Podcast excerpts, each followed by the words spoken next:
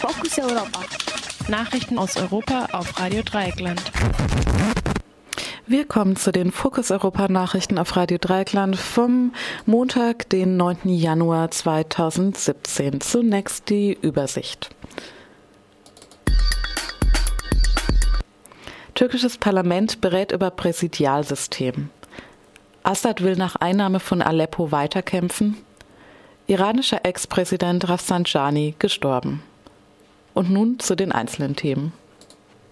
Heute beginnt das türkische Parlament mit den Beratungen über eine Verfassungsreform, die die Machtbefugnisse des Präsidenten ausweiten soll. Das Amt des Ministerpräsidenten soll abgeschafft werden. Die entsprechenden Kompetenzen werden dem Präsidenten übertragen. Die Verpflichtung des Präsidenten zur parteipolitischer Neutralität wird aufgehoben. Dadurch kann er auch Parteiführer werden und mithin die Wahllisten seiner Partei kontrollieren. Die Rechte des Parlaments werden eingeschränkt. Insbesondere soll der Präsident künftig den Haushaltsentwurf vorlegen. Lehnt das Parlament ihn ab, so gilt der bestehende Haushalt. Nebenher wird die mögliche Amtszeit des jetzigen Präsidenten ausgeweitet. Die Begrenzung auf zwei Wahlperioden von fünf Jahren soll erst ab 2019 gelten.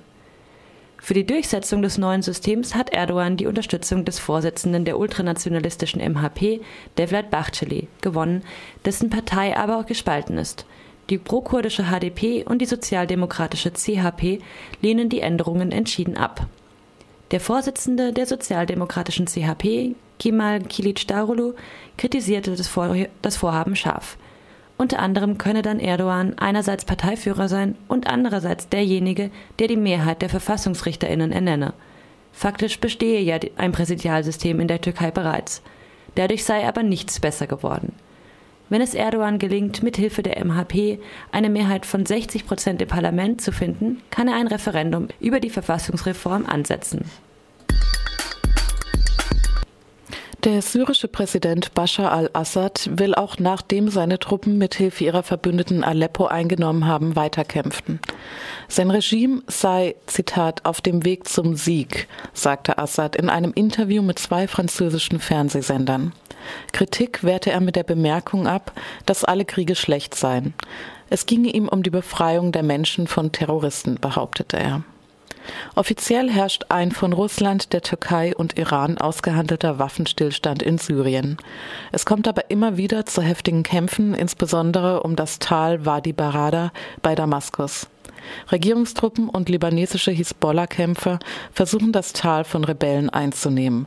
Im Norden Syriens liefern sich kurdische Milizen und die türkische Armee einen Wettlauf um die Eroberung von Gebieten unter Kontrolle des IS, wobei die Kurdinnen derzeit mehr Erfolg haben. Der ehemalige iranische Präsident Akbar Hashemi Rafsanjani ist gestern an einem Herzschlag gestorben. Der geistliche, der geistliche mittleren Ranges war ein Weggefährte des Revolutionsführers Khomeini. Er konnte Khomeini bewegen, den verlustreichen Krieg mit Saddam Husseins Irak abzubrechen. Anschließend war er von, 18, von 1989 bis 1997 Präsident Irans.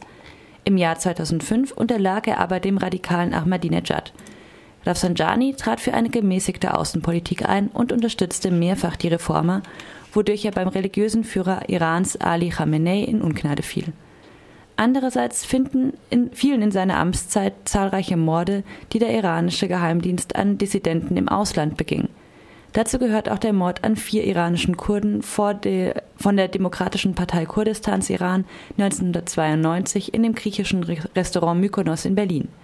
In Argentinien bestand ein Haftbefehl gegen Rafsanjani wegen eines Anschlags auf das jüdische Gemeindezentrum in Buenos Aires, bei dem 1994 85 Menschen starben. Im Iran wurde Rafsanjani ein erfolgreicher Hang zur Selbstbereicherung nachgesagt. Mit Rafsanjanis Tod wird die politische Entwicklung in Iran noch unberechenbarer. Insbesondere im Falle, dass der religiöse Führer Ali Khamenei stirbt, wäre, wäre Rafsanjani jemand gewesen, der für Kontinuität und Pragmatismus in der iranischen Politik hätte sorgen können.